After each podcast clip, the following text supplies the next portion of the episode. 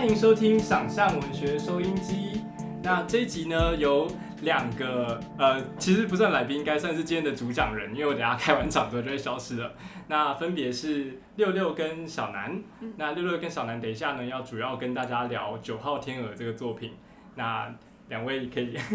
开始聊。哦，真的嗨，大家好。大家好，嗯，嗯，今天应该主要是由我来提问，嗯，然后我们会讨论就是跟九号天鹅有关的故事，主要是我自己就是在追连载，然后看完后有一些问题，然后还有一些可能对六六的就是漫画创作之路的问题这样子。嗯嗯。那首先我就是很想知道，就是六六是怎么确立以漫画为载体的创作呢？因为像就是想象文学收音机，就是大家都是比较多是可能写小说啊，或是写作的，嗯，这样会怎么就是那个契机是什么？为什么会是这个载体？哦，了解。好的，那就是简单自我介绍一下，就是我是六木，这样，就是大家都嗯绰号叫我六六类。然后，呃，我之前做的这个九号天鹅完成之后，就是经过了大家的，就是各种帮忙，所以就有机会到这个写作会的收音机上面录 podcast。然后，呃，刚才提到了这个问题啊，我我回想到的是。应该有很多画画的人都是很很很类似的一个经验，就是小时候有画过图，然后因为画图被称赞了，它变成一个很原初的动力。对，可是其实大，但在我又会想到，其实单靠这个动力，它并没有办法支撑我到现在，因为我其实，尤其我其实到呃高中二年级下学期都还是读普通班，嗯我是到高二下的时候，突然之间就是好像被雷打中一样，就想说，天哪，我好想要画图。嗯对，然后我就去跟我的班导，就是要求说，老老师，我可不可以去画画？对，嗯然后其实我觉得班导应该觉得已经来不及了啦。对，但是但是班导他很很很照顾我，他就是帮我联联络了那个美术班的老师，哦，然后所以我就是放学读完普通班普普通班的学科，放学后还去美术班找老师去补习补术科的学习，但是。我不像蓝色时期的主角这么顺利，这样就是我可以说是就是考失败了，哦，然后我呃这故事可能会稍微有点长，就是没关系，我想听。好好好，那我就是继续讲，就是，呃，因为考失败了，所以我当时就是直接就是随便填了一个科系就上大学。嗯那时候我上的大学是呃中国文化大学呃中文系文艺创作组。嗯对，那它它是一个应用中文的科系，它鼓励别人大家写作这样。嗯嗯嗯，嗯，那为什么我就是讲这个为什么要以漫画为载体，却要讲我失败以及上大学的故事呢？那是因为我在就是呃一开始画图都是以插画为主在画这样，可是我在上了大学之后，我可能就是听老师读诗、读小说跟散文以后，我就开始又燃起了一种很很想要创作的心情。嗯，然后因为读大学读的东西都是有时间轴的、有叙事结构的作品，所以我就很自然的画的时候，我会想要找也是有这两者性质，就是有时间轴也有叙事结构的模式的绘画，所以漫画就变成一个很自然的选项，这样子。哦，就是就是最终是这样。可是其实我还有放弃第二次的经验，就是我并不是每一次这个画画动力并不是一直都维持。嗯然后我是出了社会之后，就是大四，我就跟大家一样都面临了一个找工作压力。嗯 对，就是我我想象不到自己用以画图跟文文字为生，嗯。所以我就是去找了那个设计的补习短期的补习班那一种。嗯。然后就就就进入一个设计职场，然后殊不知就是设计职场越做越有趣，这样，嗯。就是他他虽然是一个很很被公认很血血汗的一个职业，嗯。可是其实他还是有有成就感的地方。嗯然后做做了一阵子之后，我其实几乎是觉得好，那我就完全投入在设计这一块好了。结果殊不知。我在网络上看到了写作会营队的报名，嗯所以我就呃，总之我就好像有一点怀念当时我已经出社会差不多一年多，嗯我我看那个报名表，我就又怀念起以前大学的时光。嗯然后加入了营队，然后又不小心加入了写作会，然后我又重新燃起了，好像我可以，反正我就业余期间来画，嗯，这样。多少那个时候就觉得自己有一点呃设计也是不上不下，漫漫画也是不上不下的那个状态这样，可是就是还是一直持续到现在这样，对，然后就是这一次就是突然间有机会可以可以就是漫画出道这样，就是完全是一个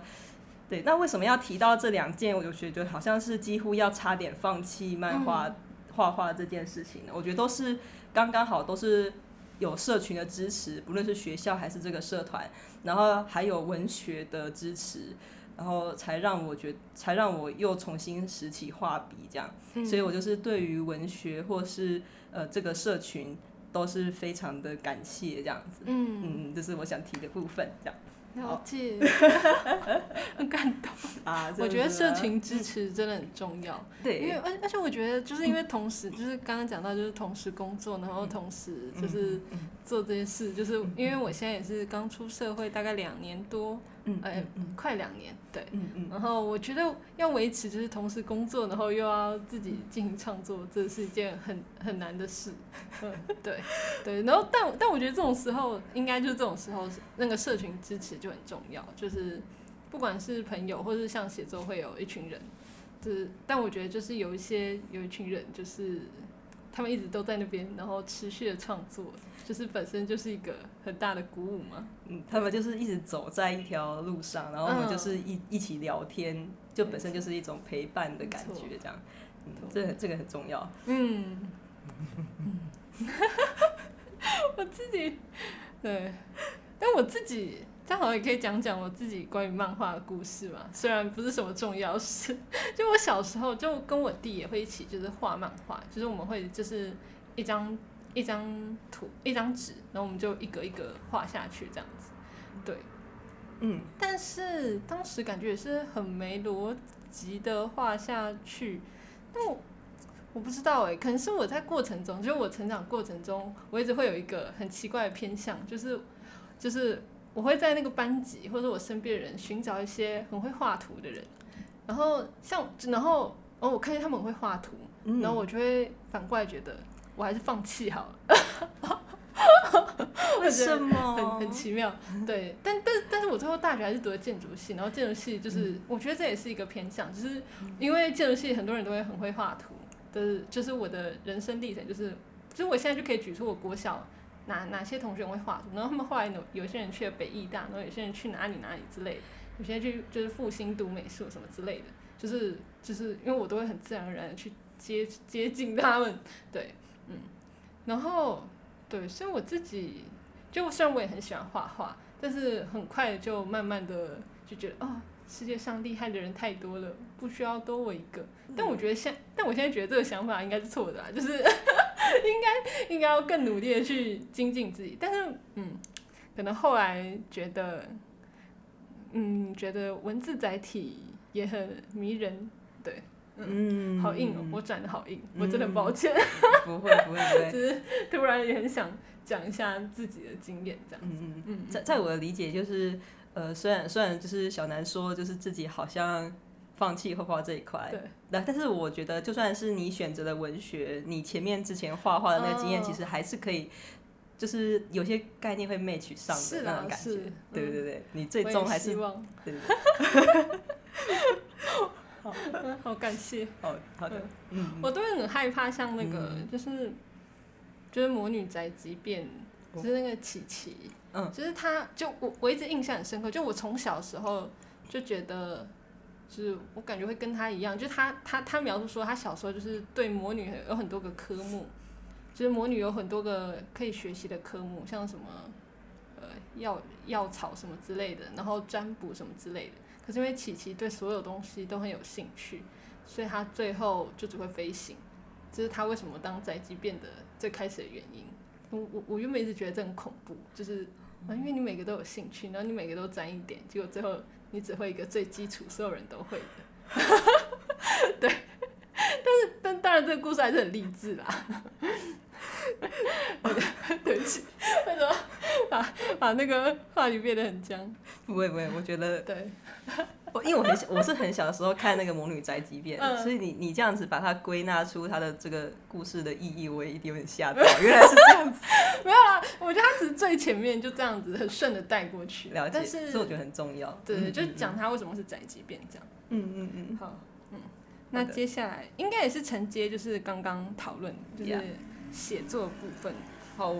对啊，就是以漫画来说，就我觉得九号天鹅真的是就是文字也就是非常优美的漫画，就是有很多个我觉得就是很京剧，或是会让人很想画重点画下来，或是一直记着的句子。那我很想知道，就是六六在安排文字上面是有下什么功夫吗？或是你会去思考说这个这个句子到底要怎么写，或者怎么样？嗯嗯嗯，好，我我的我我我有一个比较，我有一些比较具体的例子可以举例，哦。然后可是，在之前我可以就是先讲，就是一一些一些操平常操作的一些细节，嗯。呃，我觉得我我的方法是很土法炼钢，我就是一直念、念出来，嗯、就是不管是哪一个句子，我就是会一直反复的念，念到我觉得它会一边念一边删改，然后直到我觉得它有一个节奏为止，这样子。那呃，我觉得这好像是我们每个人都会有一些喜欢的歌，对不对？然后所以说就是在调整这个句子的时候，我们最终还是会。随着不断的念，不断的念，还是可以找到自己喜欢的那种音律的结构。我具体要说文字跟音律它有什么样的关系，其实呃有有点难解释，因为我大学学的东西都还给老师了，这样子。对，但是所以我现在就是非常的呃非常土土土法炼钢的，在用这种很这种重复、重复的的的行为去去创去创作这个句子。对，然后有的时候有些句子它会一直重复修改三呃二十三十次都会有这样，就是比较难、比较困难的话，那呃有至于具体来说的话，有哪些句子是呃可以举例的呢？例如那个九号天鹅的第七回有一个句子是，呃那一天太空总署的指挥官，呃，等一下我看一下哈。好，就是同一天，指挥官向太空总署请辞，离去前留下了一根点燃的雪茄。然后这一句话就是留下一根点燃的雪茄，我中究竟是要留下还是放下一根点燃的雪茄？就是当时在那个时候，我我就是几乎是每天在画第七回的时候，我就打开电脑，开始在这个句子前面就是开始思考。嗯我就是一直在思考，到底要用留下还是放下。然后最终我选择就是用留下两个字，是因为我觉得放下它是比较有一种呃呃，就是脱力了那种散散去了的那种比较稍微比较绝望一点点决绝的感觉，这样。然后留下的话，他又可以开始有一点呃依恋恋恋不舍。呃，后悔的感受，所以最后我就选择留下这两个字。就是我觉得这整个文字的音律的关系，我并没有一个很系统的学，就是呃理论，但是我只能够用非常非常呃迟钝嘛，或是累积不断的念，然后最后才感受出来。嗯，又或者是有一个音律的关系，可能例如说两个人两个角色正在一个很短促的交锋。我这边是举例，他没有出现在漫画里面。嗯就是假设两个人很短促的交锋，他可能大喊说：“你给我停下来！”嗯，我就会在想，虽然说“停下来”这三个字，它是一个我们常见的句型，嗯，可是在一个很短促的时间内，那个“来”它有一个往上的声音，嗯，我就觉得它是有抵挡跟缓冲的感受。真的适合在这么短促的时间内使用这个句子吗？所以我是不是可以把“来”删掉？就是我可以，你给我停下，或是停下，或是滚，这样之类的，我会可以会尝试做这样很多声音上面的调整，这样。所以我几乎每个句子，如果大家觉得好像呃有有效或是有趣，都是靠时间去累积。对，那虽然说很花时间，可是因为我对文字有一个情怀跟敬意吧，所以。所以我很乐意花时间去做，对对。可是而且我也要强调的是，就是我并不是一个很有逻辑的人呢、所以，所以我其实呃，因为因为中文它其实蛮蛮蛮我觉得蛮考验逻辑，然后它可能就是动词、介系词、名词等等的。我一开始初步写的时候，都一定是那种有点有点。总是会有一些 bug 在，所以我总是要重复的删修，才会达到一个好的状态这样子，所以就变成说我文字上面真的花蛮多时间这样。嗯，对对对对对。哇，对对对。哦，我觉得听到这个很很有意义，嗯，而且很感动。哦，谢谢。嗯，我自己很喜欢，就是就是写的时候，就是会念出来，就是确定这个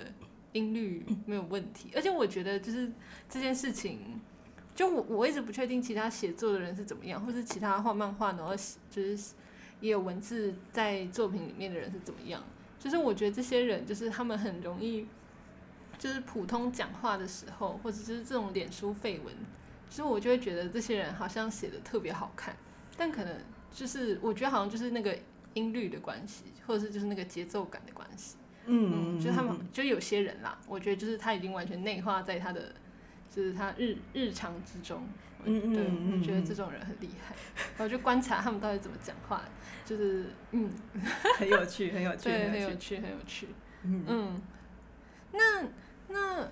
那六六自己在，这好像有点差出去，我不知道可不可以，可以可以可以，考验我的临场反应力这样子，好，没问题，来吧。那这样六六会在看漫画的时候，也会特别去关注，就是那些漫画里的文字是怎么编排，或是怎么写的吗？嗯，如果我有看到特别有印象的话，我可能会我可能会把它记下来。但是因为我记忆是一盘散沙，我可能没办法马上就举例这样子。对对对对。但是的确，我看到非常有趣的句子的时候，我我觉得我会会因为感动就把它记录。我的确是会做记录的人。可是我有一个除了漫画以外，我会看，我很喜欢看纪录片。嗯，对。我有时候纪录片真的是太喜欢的时候，我会对着纪录片打逐字稿，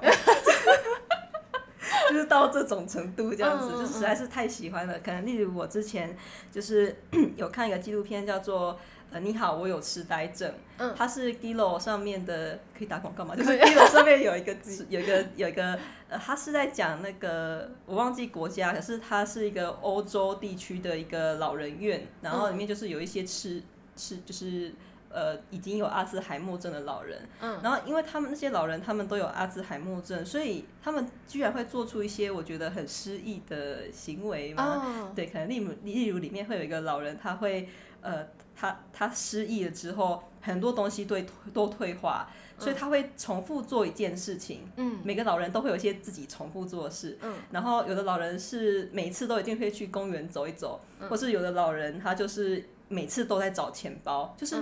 就好像是他只剩下一个回路而已。嗯，他一直在找钱包，然后其中这个。纪录片他主要在拍的那个人呢，他就是一直在帮助别人，超级有趣的一个失智的老人。嗯，然后所以他们就会有些很多失意的行为，然后我觉得又很失意的句子。嗯，可是这个句子又是没有办法再重复出现，它不是被雕琢过，它就是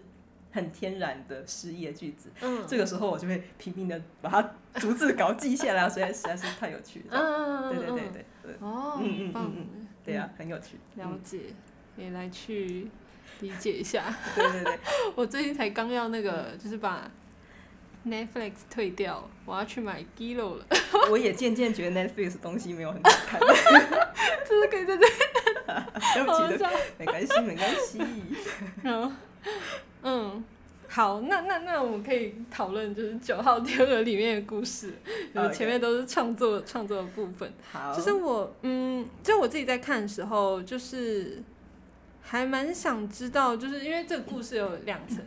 就是应该说就时时时代有两有两层，一层是就是年轻的希杰罗他们跟奥斯，然后另一层就是奇欧跟就是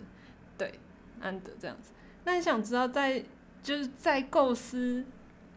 九号天鹅的时候，是从哪一个部分或是角色开始发展，或者慢慢变清晰的吗？嗯嗯嗯，好，我我想每个作者不一样，然后我的话是。先先确定了主角的大概的形象，然后以及我想要他大概是什么样的结局。嗯，之后我就而且我其实当时已经有了想创作的主题，就是太空有关的嘛，所以我就是想方设法的为了走向这个结局，所以前面就是做了很多的呃关卡这样子，对对对。然后，然后为了，然后这这些关卡大致上呃确认之后，它就已经有故事大纲了。然后它就会有一些相应的推动这个剧情的必要的角色，所以我就拉出了很多角色的空格。嗯，就是例如说，奇欧他是这样子一个人，所以要有一个他待在了这样子，就是一个。很很让人不适应的环境，所以必须要有一个能够让他持续待在这里的角色，也就是安德。嗯，然后再往前拉，就是复制奇欧的角色，也就是西杰罗。嗯，然后再来就是能够主导整个呃计划停止或是继续的一个主要角色，就是查尔斯。嗯，然后再来就是奇欧的基因提供者奥斯。嗯，然后把这些就是人物空格都拉出来之后，我要来补他们的血肉。嗯，那。我不怎么补血肉呢，就是当时做了大概三件事情，嗯，有两件事是 C C C 编辑部他们教我的，呃，第一件事情就是要拉一个人物关系图表，嗯，对，那我觉得是非常聪明、非常有效的，我们就是拉很多箭头，例如。希杰罗到对奥斯到底怎么想的？然后查斯对奥斯怎么想？那奥斯对他们又有什么想？就是在拉这些关系图表，说心中就有超多私心出现，这样子非常有趣，非常有趣。对，然后那这个图表拉完之后呢，那编辑部也要求我就是要画那个人物设定图。那我觉得人物设定图跟文字的那些叙述又不太一样，因为图片它它是一种呃。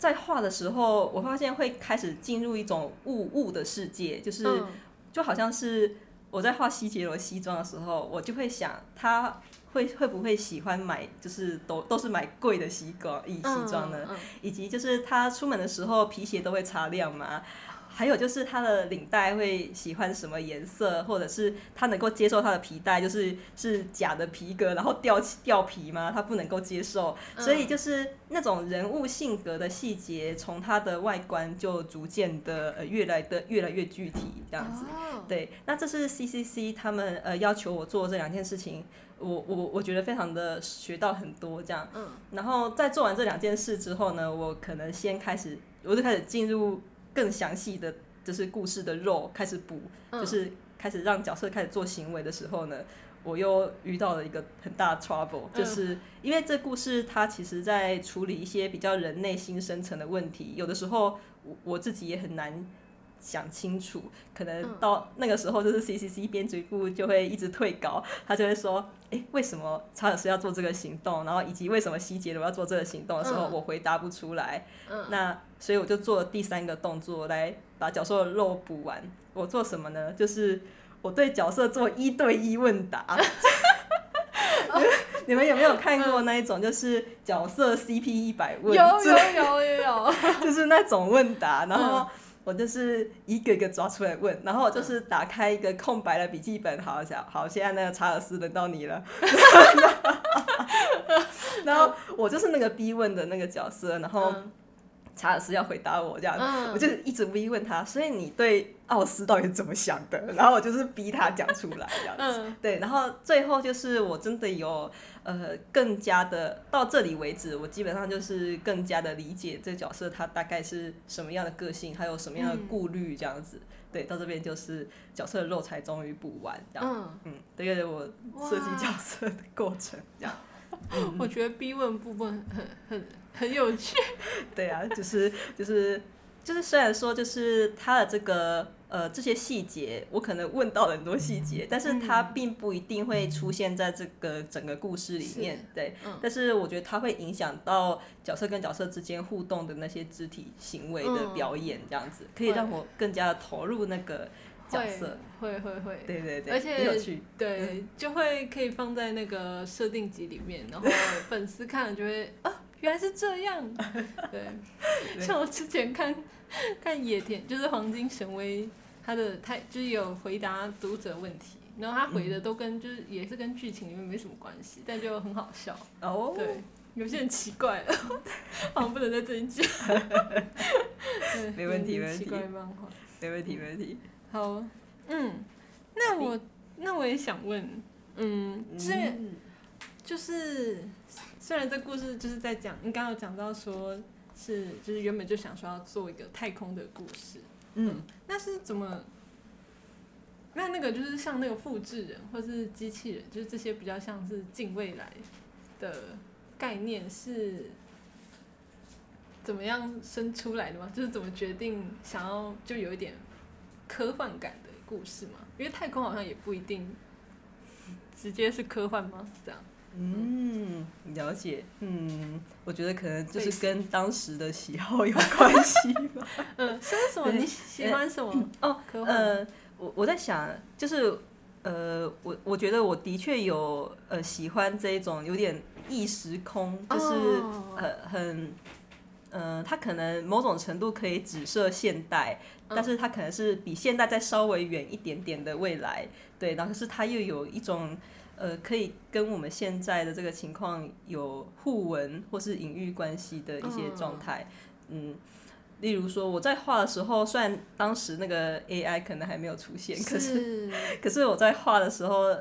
没想到就是就是有某种程度可以隐喻这样子，我心里面也蛮高兴的这样。对，然后还有就是呃，好像之前就是小南有提到那个横滨购物记哦，行，对对对不对？对对，我很喜欢对那个对对对漫画，对对对嗯然后购物记行。那那时候我就我就在想，就是其实横滨购物记行它的确影响我，有有影响到我，哦。就是画漫画的这个决策。这样，我可以稍微形容一下那个横滨购物记行，我印象中非常深的一幕，嗯，就是当时好像在故事蛮前面的地方，他们就是呃一群人在这个呃咖啡女主角经营的咖啡厅的后阳台，然后在听这个女主角演奏乐器的那一幕，然后当时就是大家都听得如痴如醉的时候呢，呃作者就拉了一个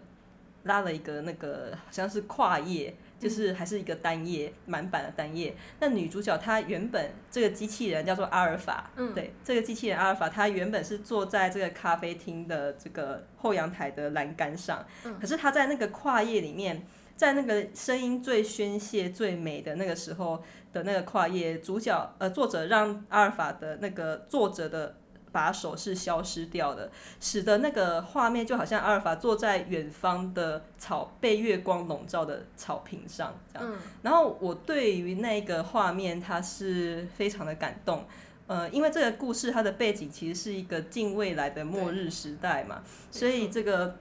很多世世界很多东西都逐渐倾颓，而作为机器人的这个阿尔法演奏给眼前的人类听音乐，我感觉到的是这个。东西已经逐渐毁坏、逐渐有限的这个时代，阿尔法它是作为一个保存的机器，它保存的乐曲跟保存保存的乐谱。我可以想象，就是即使眼前的人都逐渐老死了，它仍然会跟着这个自然呃待在这里。它就好像是一个保留文化保存的嗯一个这个时代。然后我我觉得这一幕之所以让我深深的感动，是因为我觉得作者在这个音乐这个小型音乐会里面隐喻的是时间的保留的概念。为什么我会这样子蓝色窗帘呢？因为因为呃，应该怎么说？因为我觉得。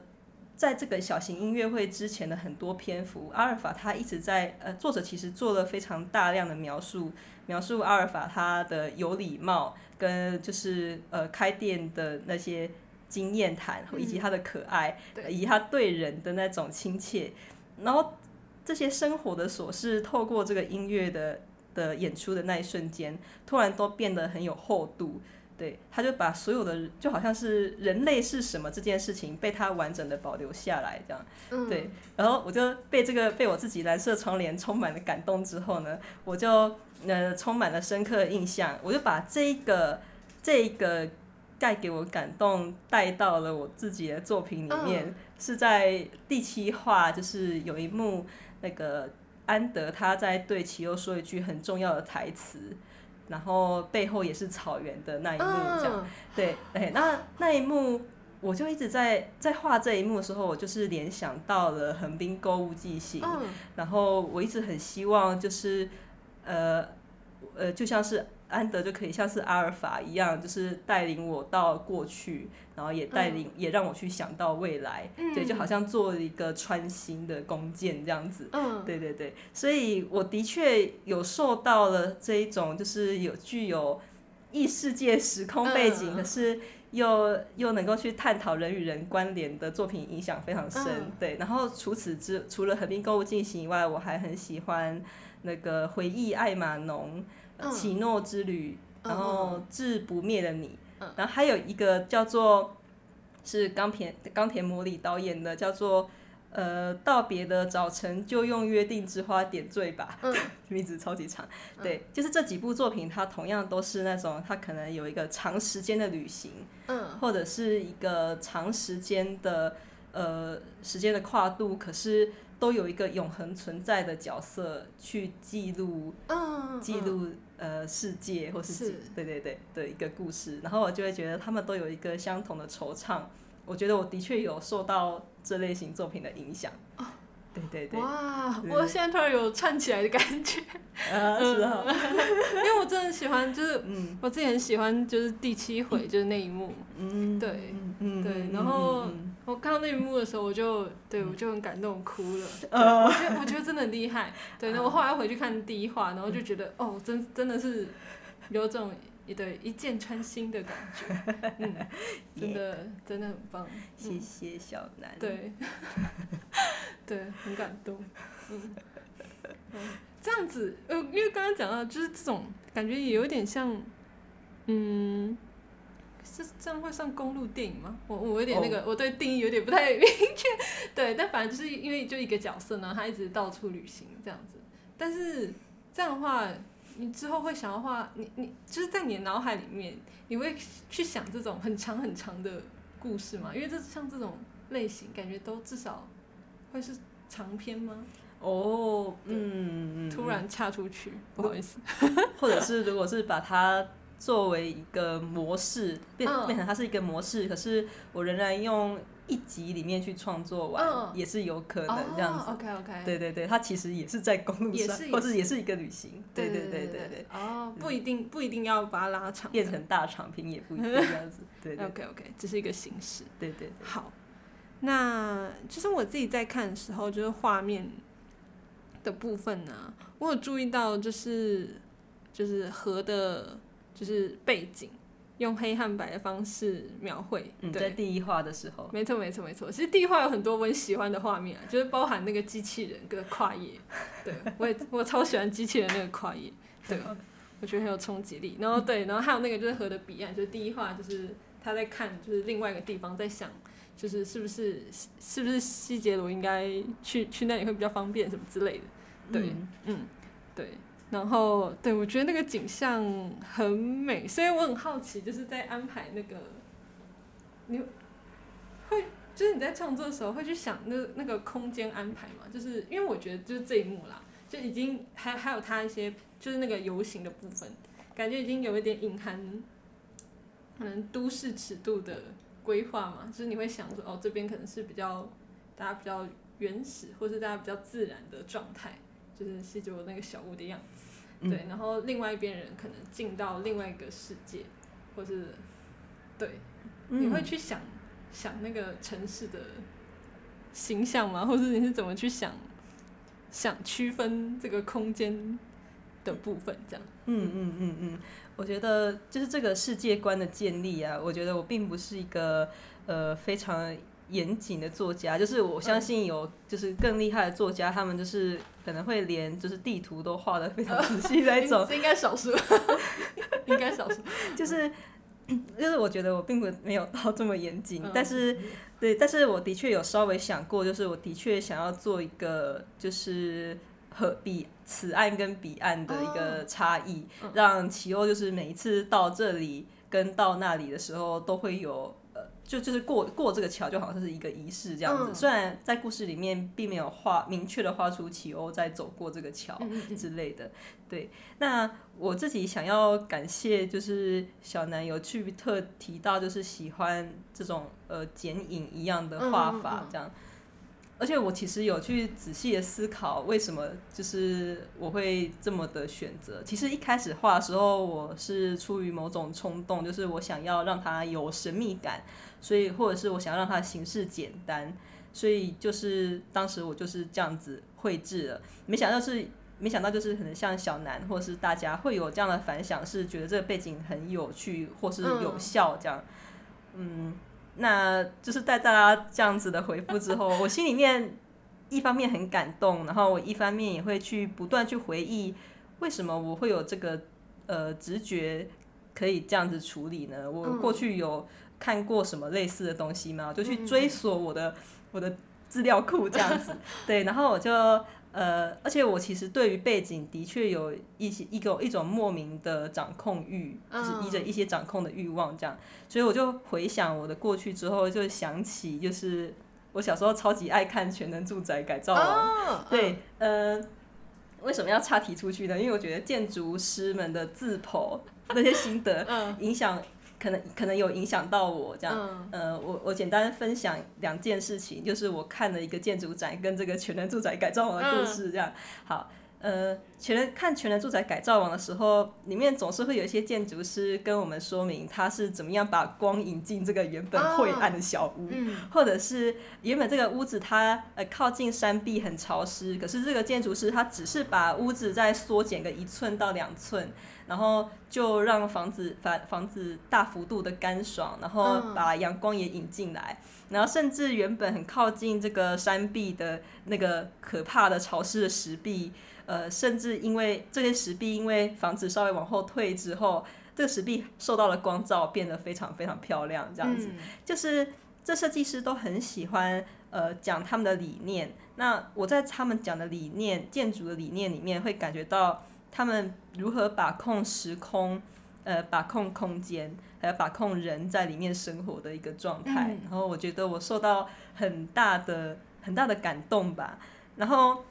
除而且在呃，不知道是不是一个机缘，就是我在正式画九号天鹅之前，我手上有一个公关票，是中泰美术馆主办的一个呃安藤忠雄的。建筑展，嗯，对对，呃，叫做挑战这样。然后当时这个建筑展，它里面就是有展展一个一比一的呃安藤忠雄做的建筑，也就是位在日本大阪的光之教堂这样子，它是一个一比一的模型。天哪！对，然后我们就是真的，我们就是。呃，因为那光之教堂它是主体是一个方形的一个建筑体，可是它有一个斜插的一个墙面，我们就顺着这个墙面非常有仪式性的进入了这个教堂的本体里面。那我们一进去之后，我们就可以感受到，就是安藤忠雄他是怎么把光线还有这个信，呃，他是怎么把自然。跟信仰这种很复杂的抽象概念，用一个非常强烈的符号结合起来，他直接将，因为小南是建筑系的，就是 我就在你面前班门弄斧一般，对，对，就是他就在这个呃墙面上面直接挖了一个十字架的洞，然后他将光引入，这个光本身就。强烈的隐喻了自然跟信仰这两件事，嗯，所以我我当时受到了非常呃强烈的感动的原因是，呃，他找寻的一种非常减法的符号，就是非常减法的一个技巧，非常隐喻的技巧，对，然后这种。这种他能够找，总是能够找到事物之间的那个空隙，可是这个空隙它就像是胶水一样，是把很多物件都牢牢的抓紧这样子。所以，我我觉得在某种程度，呃，大力的影响了我为什么要，呃，为什么要去处理，就是让这个画面是不断的有互互相的隐喻。嗯，可能例如说，在这个九号天鹅的第五回的时候。我一直在尝试画那个重复的画那个长廊，嗯，就是有一个长廊是有很多像是罗马的圆柱一样的那个长廊排列的长廊，然后我尝试着重复画这个景，可是都随着这个角色的心境去做变化。那我觉得这有可能就是。受到了这些建筑师们的影响，我觉得背漫画的背景它不应该只是一个资讯的存在，它它应该是一个可以跟人类互动的嗯。一个一个画面这样子。所以，假如就是大家刚好觉得我的这个背景有效的话，我觉得就是因为有这些建筑师们的智慧影响到我这样。哇，对对对，嗯哦，我觉得这个嗯嗯 感觉就是我们相关的人听到应该会蛮感动的。啊是，嗯，对，我想到，我我我就我觉得就是六六说的很合理，就是那些背景不该只是资讯这部分，让我想到就是说，嗯，就在古代以前，就在大家还普遍不识字的时候，就他们要就那些人要如何维持信仰，就通常都是去教堂嘛。那那那个教堂要怎么让这些文盲的人就是知道知道有关宗教的一些事情呢？就除了就是做就壁画之外，就是那个建筑，就是那个空间，它同时也要能够隐含一些事情，就是所以他们会说，就是建筑在某个时代以前是语言，对，就是这是我这是我是看那个啦，就是艾可讲的，但是我自己我自己在在那个在学校的时候教的一些建筑史里面，通常也会。也也会讲到这件事情，可是不会讲那么直接。只是我后来看书看到艾可，呃，艾可就是那个《玫瑰的名字》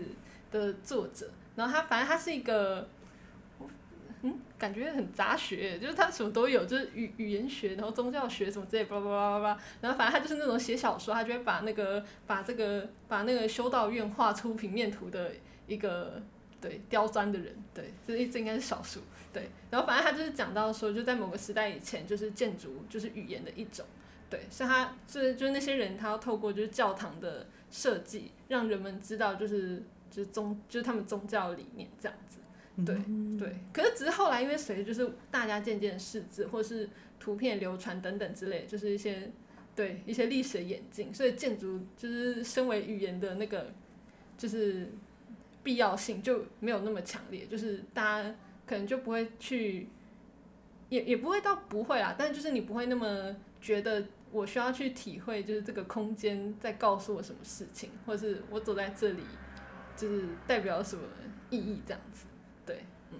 还有。嗯嗯嗯嗯对，突然就变成演演讲。还有刚刚讲到光，我觉得也很很棒，就因为其实就是在嗯，我现在就是在画图或者是在漫画里面，就是这些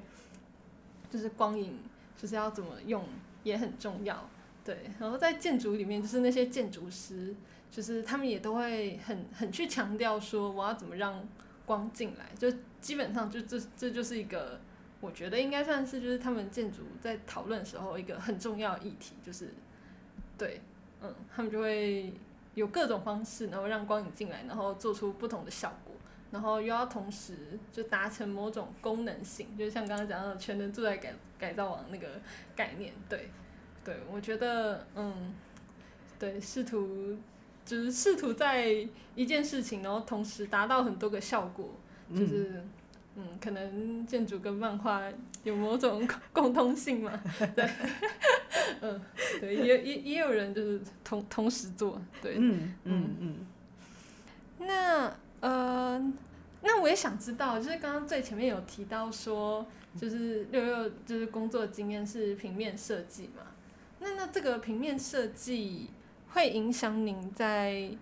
做就是绘制这些漫画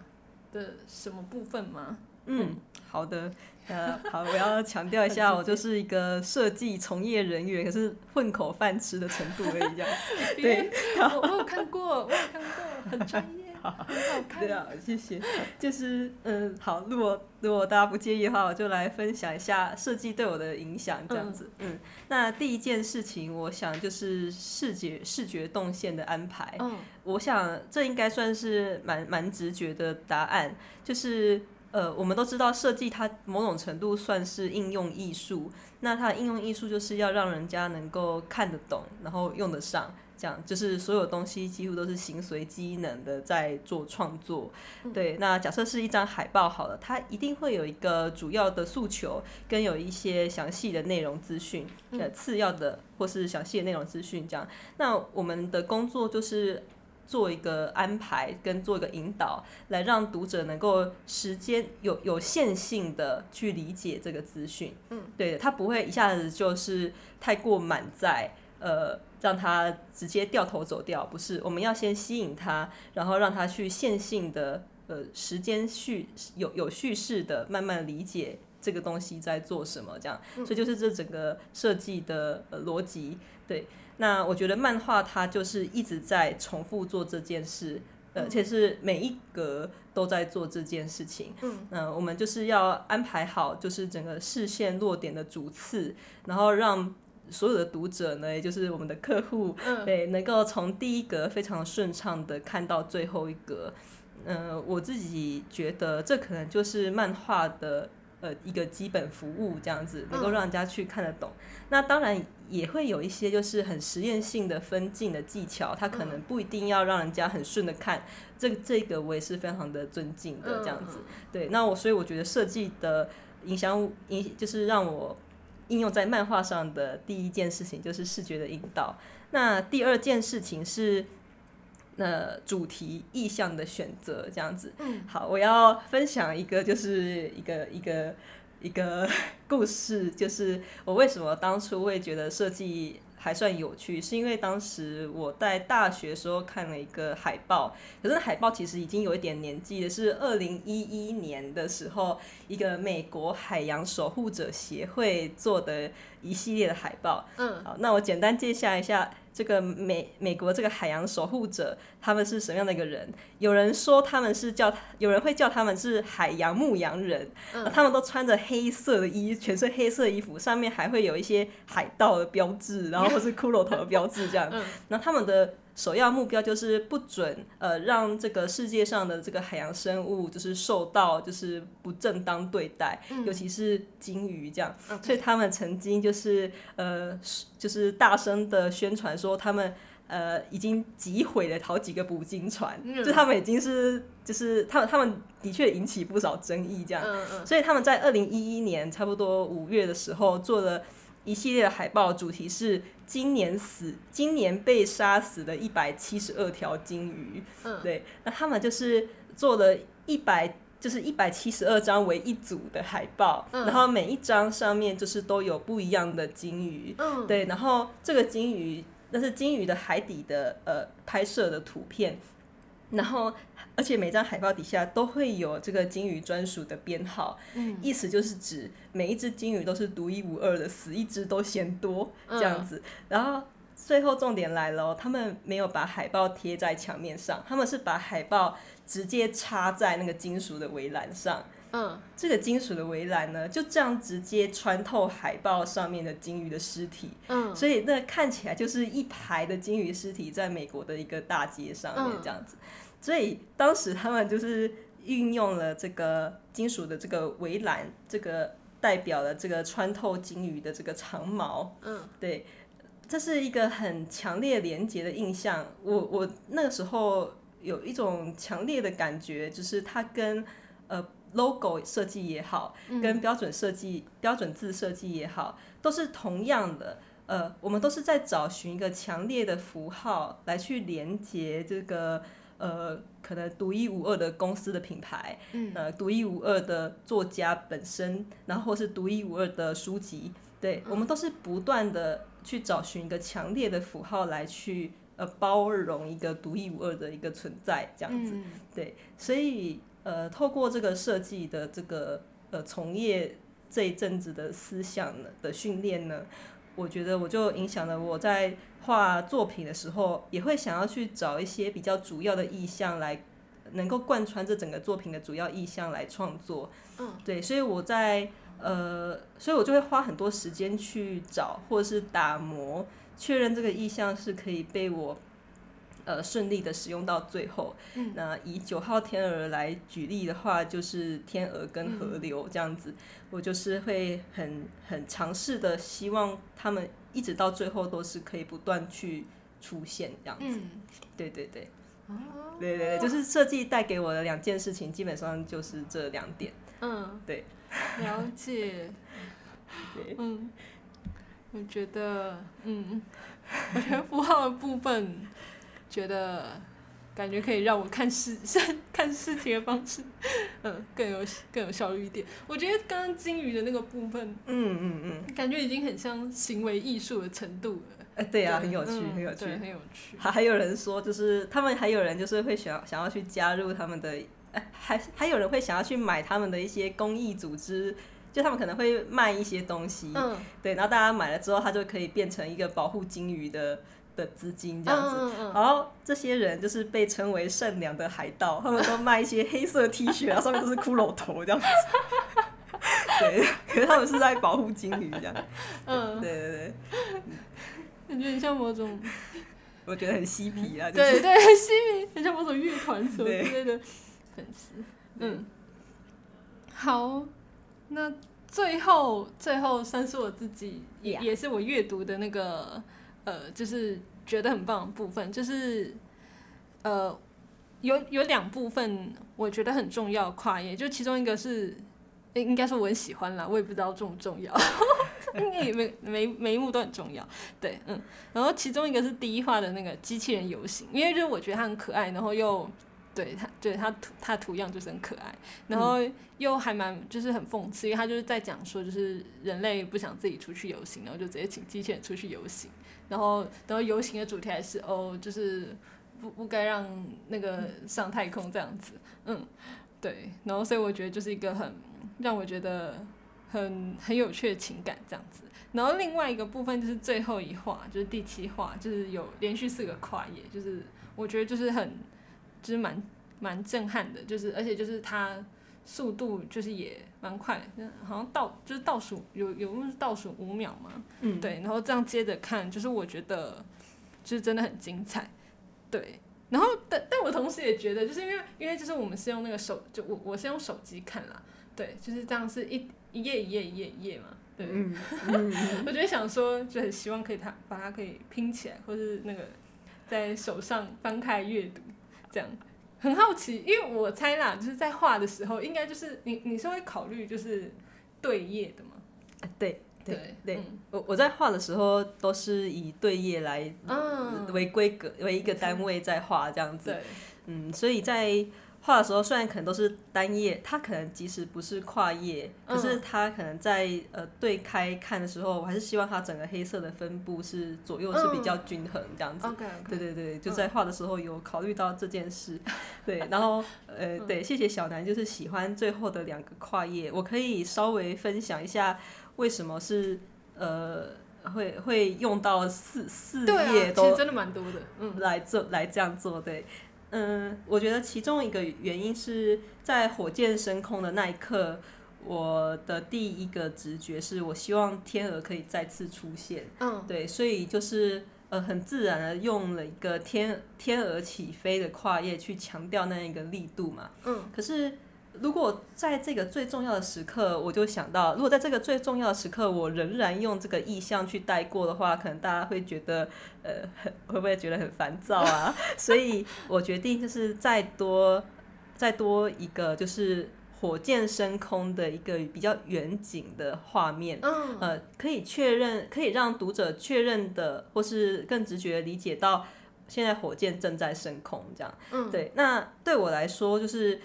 这样子，不论是天鹅两个两页也好，或者是火箭升空也两页也好，它这样子四页都在讲同一件事情，就好像是一个音律上的四四拍的一个结构。然后我觉得它可以呈现一种声音的力度，这样。嗯，那这个声音力度又可以跟火箭上升的那种肌肉力量的做一个呼应，所以我就觉得哒哒哒哒这种声音的感觉，它其实是很饱满又有力量这样。嗯，所以我最后我会选择这样子做安排。对，那至于就是对啊，有没有机会出版 实体书呢？对啊，这个这个嗯要看有缘分这样子，对 对对。呃，如果有好消息的话，当然一定会跟大家分享这样。好，嗯嗯嗯嗯。嗯，哦，好，那 那我现在可以闲聊了。等一下，嗯，好，没问题没问题。要闲聊什么？我想想，我想想，嗯，哦，对啊，哎，有想过这部分吗？哎，我我我要说，我真的很喜欢奥斯，哎，可是我觉得其实他的篇幅好像没有到很多，但是，但我就那那几话我就很喜欢奥斯，尤其是很喜欢奥斯，就是说他那个，我先是电流，嗯，数对对字没错没错，最后才是人类。嗯呃，嗯这个也是我在一问一答之后，就是对了这个奥斯逼问他你到底在想什么啊？嗯最最后他得得出的一个对话答案这样子。嗯，对，呃，我我觉得我有点难，就是很仔细的去。呃，直直接在这边就是没有透过表演的讲他们有什么样的心境，嗯因为我觉得会有点可惜这样子。对对对对，那的确我就是在，哎，所以小小南就是喜欢喜欢奥斯的原因是什么呢？就是 我我也有逼问一下自己，是不是？绑小马尾很可爱，我靠！嗯我我就是他很不知道，他很专专心致志嘛，而且他又是就是他他在就是在故事里描绘，就是他他不是那个专业，就是他好像嗯，他是他是在他是在他他他他他他是做什么？但是他不是，他原本不是，就是他原本跟这一切都无关，只是就有一个机缘，然后就让他去开飞机，这样。嗯嗯，对对对，我觉得我在画这个第四画的时候的，就是整个回忆，就是七杰罗的回忆的那几页，是。我其实我我也非非常的开心，因为那里可以说是。我我一直不断的跟我编辑说，我画了这几页之后我就圆满了，我可以像是那个《交响情人梦》里面的那个野田惠，嗯。他他就是在某一次那个米奇带他去演奏，嗯。演奏完了当下，那个野田惠就说，心里面就想，他觉得自己已经没办法再超越此刻的我了，嗯。他已经没办法再超越此刻的自己了，于是他就是跟米奇不告而别，然后嗯。跑到一个不知名的地方教小朋友教幼稚园的小朋友音乐这样子。我没看过，原来这么太有趣了。对啊，就是有一幕是这样子《交响情人梦》，然后我觉得我我就一直跟我编辑说，就是我画完那几页，就是奥奥跟奥斯西杰罗跟奥斯有关的回忆之后，我就有有这样子的感受，因为为什么我会这么喜欢呢？我觉得我自己也很喜欢，是因为除了哦，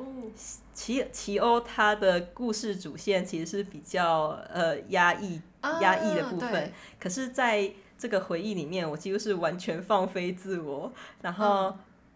我那时候在写的时候，我的确就是把呃一些，那我在我在写的时候，我就在想，就是呃透过文字跟画面的那个表达那个节奏，就是对我来说。呃，我算是尝试到了我一直来想尝试的东西，这样、嗯嗯，对，所以我在画完的时候，会有非常强烈的满足感吧。嗯嗯嗯，对对对，所以我听到大家能够喜欢呃奥斯这个角色，我也非常的非常的嗯开心。对啊，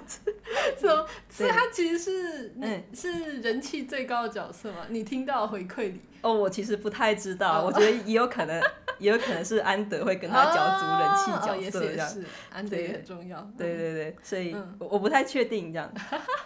嗯，了解。嗯嗯嗯，嗯，对，我很喜欢，对他就是确实，嗯，因为奇欧很压抑，是因为他会觉得，就是他会怀疑自己的选择是不是只是就复制的结果，嗯，但是奥奥斯没有这部分，嗯，所以他可能比较可以比较快乐吧，嗯嗯对，在在写的时候，就是我就是很专注的，就是在写他故事的时候，我就变得很可以很专注的在处理呃结构的部分，嗯，对对，故事结构的部分这样子。稍微单单纯吗？对不确定可不可以这样讲？相相相对来说，相对来说，嗯 嗯嗯。嗯。哦，嗯嗯嗯，那那 CP 的部分，你在 你在画的时候用，还这这不行，这 这这个个要由我，这个要由我来那个，由由我来发 CP 的部分哦。可是我我就觉得就是嗯，奇欧跟安德，然后嗯，突然在作战，嗯，奥斯。但但我不知道哎，从就是虽然只有短短几话，但我就觉得他有一种交际花的性格。你说谁？奥斯 你说谁？奥斯？交际花只是我一个形容词，就是当我在形容就是这个漫画作品的角色，就是他很擅长跟所有人交朋友的时候，我就觉得他就是一个交际花的性格。哦，所以我觉得奥斯有散发那种，嗯，我跟所有人都有办法就是交朋友那个状态。嗯，了解了解，我尊重所有人的想法，这样子。已经变成已经变成我 Y Y 的部分了。OK OK 好，那应该今天就到这边吗 OK OK，好的时的间也蛮多的。好的嗯好的，谢谢小南谢，谢六六。耶，好，那我们就是想象朋友收音机就到这边结束吗？对 OK 好，谢谢，谢谢谢谢大家，拜拜。